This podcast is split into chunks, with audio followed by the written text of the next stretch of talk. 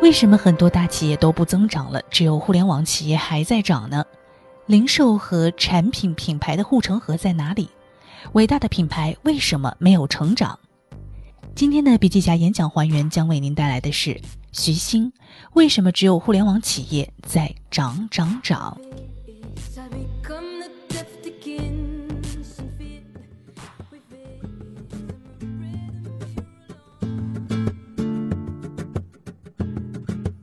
为什么很多大企业都不增长了，只有互联网企业还在涨呢？零售和产品品牌的护城河在哪里？伟大的品牌为什么没有成长？今天的笔记侠演讲还原将为您带来的是徐新：为什么只有互联网企业在涨涨涨？用声音学习笔记，用声音还原现场。各位笔记侠的听众朋友，大家好。本期的笔记侠演讲还原将为您带来的是徐新在二零一六年九月二十二号 BOSS 直聘 C 一 C 二轮融资发布会暨帝都 BOSS 千人大会上的演讲。为什么只有互联网企业在涨涨涨？笔记整理，笔记侠。我今年最大的感受是什么都是成长乏力，很多东西都是在下跌。我做投资做了二十一年，今年上半年我第一次感受到这个冬天很寒冷。我说的是生意真的越来越难做，所以我今天要讲的是冬天来的时候活下来是好样的。为什么企业不增长了呢？你看啊，我们整个零售还是以百分之十的速度增长，但是为什么按照品类一看，大家都在下跌呢？百货商店也在下跌，老店全部在下跌。你去看一下他们的年报，很多上市公司全部是下跌的。你跟着百货公司走，你一定是下跌的。像百丽这样很牛的企业，以前都是第一品牌，现在其实都在下跌。然后大卖场，比如沃尔玛、家乐福也是，现在也是风光不再，因为他们的模式被颠覆了。然后我们再看做产品的企业，今年上半年我看香港的市值很便宜，十几倍的市盈率。看能不能挖到一些好的企业，好企业便宜买嘛。挖了半天，看了一下业绩都不咋地，基本上啊上半年都是下跌的。当然，我们再看看五百强，宝洁、欧莱雅也都是下跌的，娃哈哈、康师傅也是下跌的。那些三四线城市街边店，他们过得怎么样呢？有一种企业类型是唯一没有受到互联网冲击的药店，为什么？因为它天生的生意模式。药是你生病马上就要吃的，你不能等到明天或再送过来。还有去药店买一个药呢，就是几十块钱，所以它的模式加上国家的限制，现在打不倒药店，药店还在涨。其他的我们看到很多全线在下跌，老店同比下降意味着什么呢？意味着你很快就没有钱赚了。互联网每年成长速度基数已经很大。还是有百分之三十的增长。淘宝这么大的体量，MAU 也就是月活跃用户人数还以百分之四十左右的速度增长。京东的 MAU 百分之七十至百分之八十增长，收入可能还涨百分之五十。美团外卖今年涨了百分之三百，一天已经做到了六百万单。所以，我们感觉互联网对线下零售的打击是各个击破。它是一个品类一个品类杀过来，基本上没有抵挡的余地。一开始是服装造就了淘宝这样的大公司，接下来是三 C 造就了京东这样的大公司，接下来他们发展到另外一个品类，就是超市。超市是非常高频的东西，如果把超市拿下，把生鲜拿下，线下店可以做到马云说的百分之五十占有率。今年最大的特点是，大家已经在网上愿意买一些非常敏感的东西，包装食品、个人护理、母婴，以前都不敢在网上买，今年都敢在网上买了。那么，为什么中国会这么快的速度，而美国却没有呢？因为竞争的格局。亚马逊起来的时候，美国线下的零售店沃尔玛、好事多，他们都很牛，他们效率很高，成本很低。所以说，亚马逊带来的好处是产品极大的丰富。送货快方便，但是它在价格便宜这件事情上没有优势。中国不一样了，当淘宝和京东起来的时候，中国的线下店还只在一线城市，二线城市都没有去。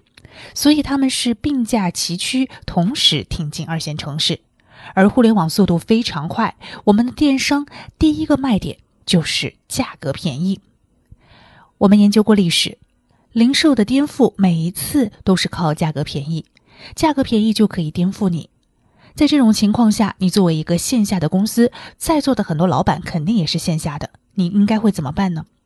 如果这是不可逆转的，因为低成本、高效率、好的用户体验一定会颠覆你，这是一个时间问题。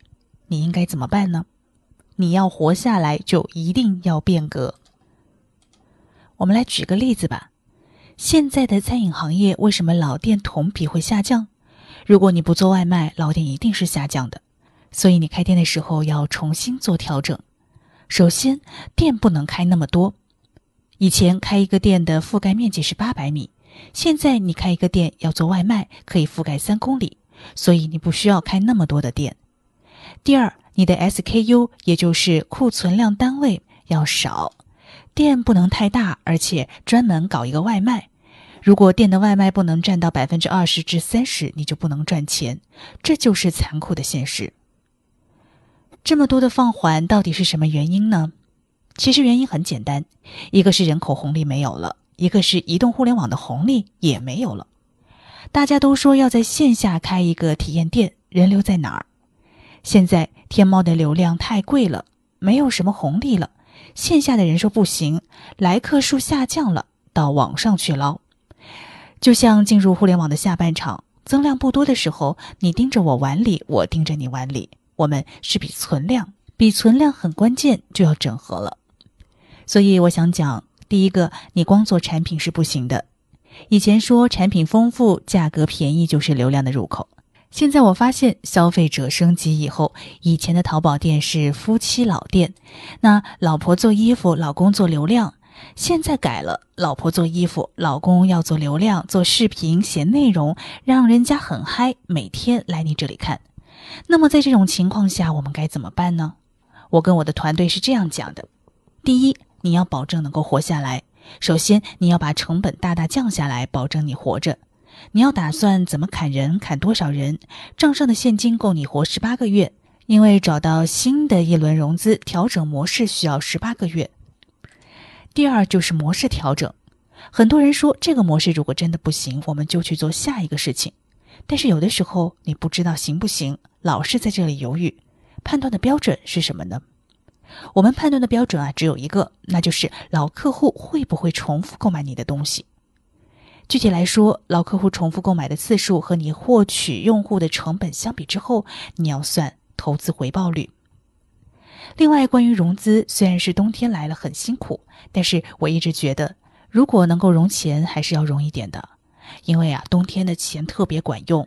别人都没钱了，你有钱，那么你就能获客；别人都不敢打广告，你敢打广告，那么你就能获客，就能吸引眼球。另外还有一个好消息，你困难的时候，别人也困难，那就看谁熬得住了。很多创始人很着急，员工走了，高管辞职了，竞争对手拿到钱了，然后成长没有了，很慌。我想跟你说，其实没什么好慌的。你想啊，一个企业生命周期如果是二三十年，这一年的痛其实是很短的，毕竟要经过，而且，很多伟大的公司都经历过。这些痛苦呢，都不是什么事儿。只要你活下来，就有希望。因为我经历过冬天，所以你们不要害怕。举个例子，当时的网易什么困难没经历过？垃圾股被调查，被人家停牌，整个高管都走光了。但是丁磊还在，他有洞察力。京东也很困难啊，当时融不到钱，见了五十个投资人，一个都不给钱，老刘的头发都白了，吓得。后来我们给了一点钱，今天活下来了。所以今天不管怎么样，第一位是要活着。为什么很多大企业都不增长了，只有互联网企业还在涨呢？零售和产品品牌的护城河在哪里？伟大的品牌为什么没有成长？今天的笔记侠演讲还原将为您带来的是徐新：为什么只有互联网企业在涨涨涨？接下来我们要来讲的是构建零售护城河的关键。零售的护城河在哪里呢？我想讲几个案例。亚马逊很牛，亚马逊每一年的市场占有率以百分之三百到百分之四百在增长，就是每年增加三个点到五个点。沃尔玛已经不敢开店了，但是有一家叫好事多，它每年还在涨百分之五到百分之七。凭什么呢？哎，它凭的呀，就是抓住了三件事情。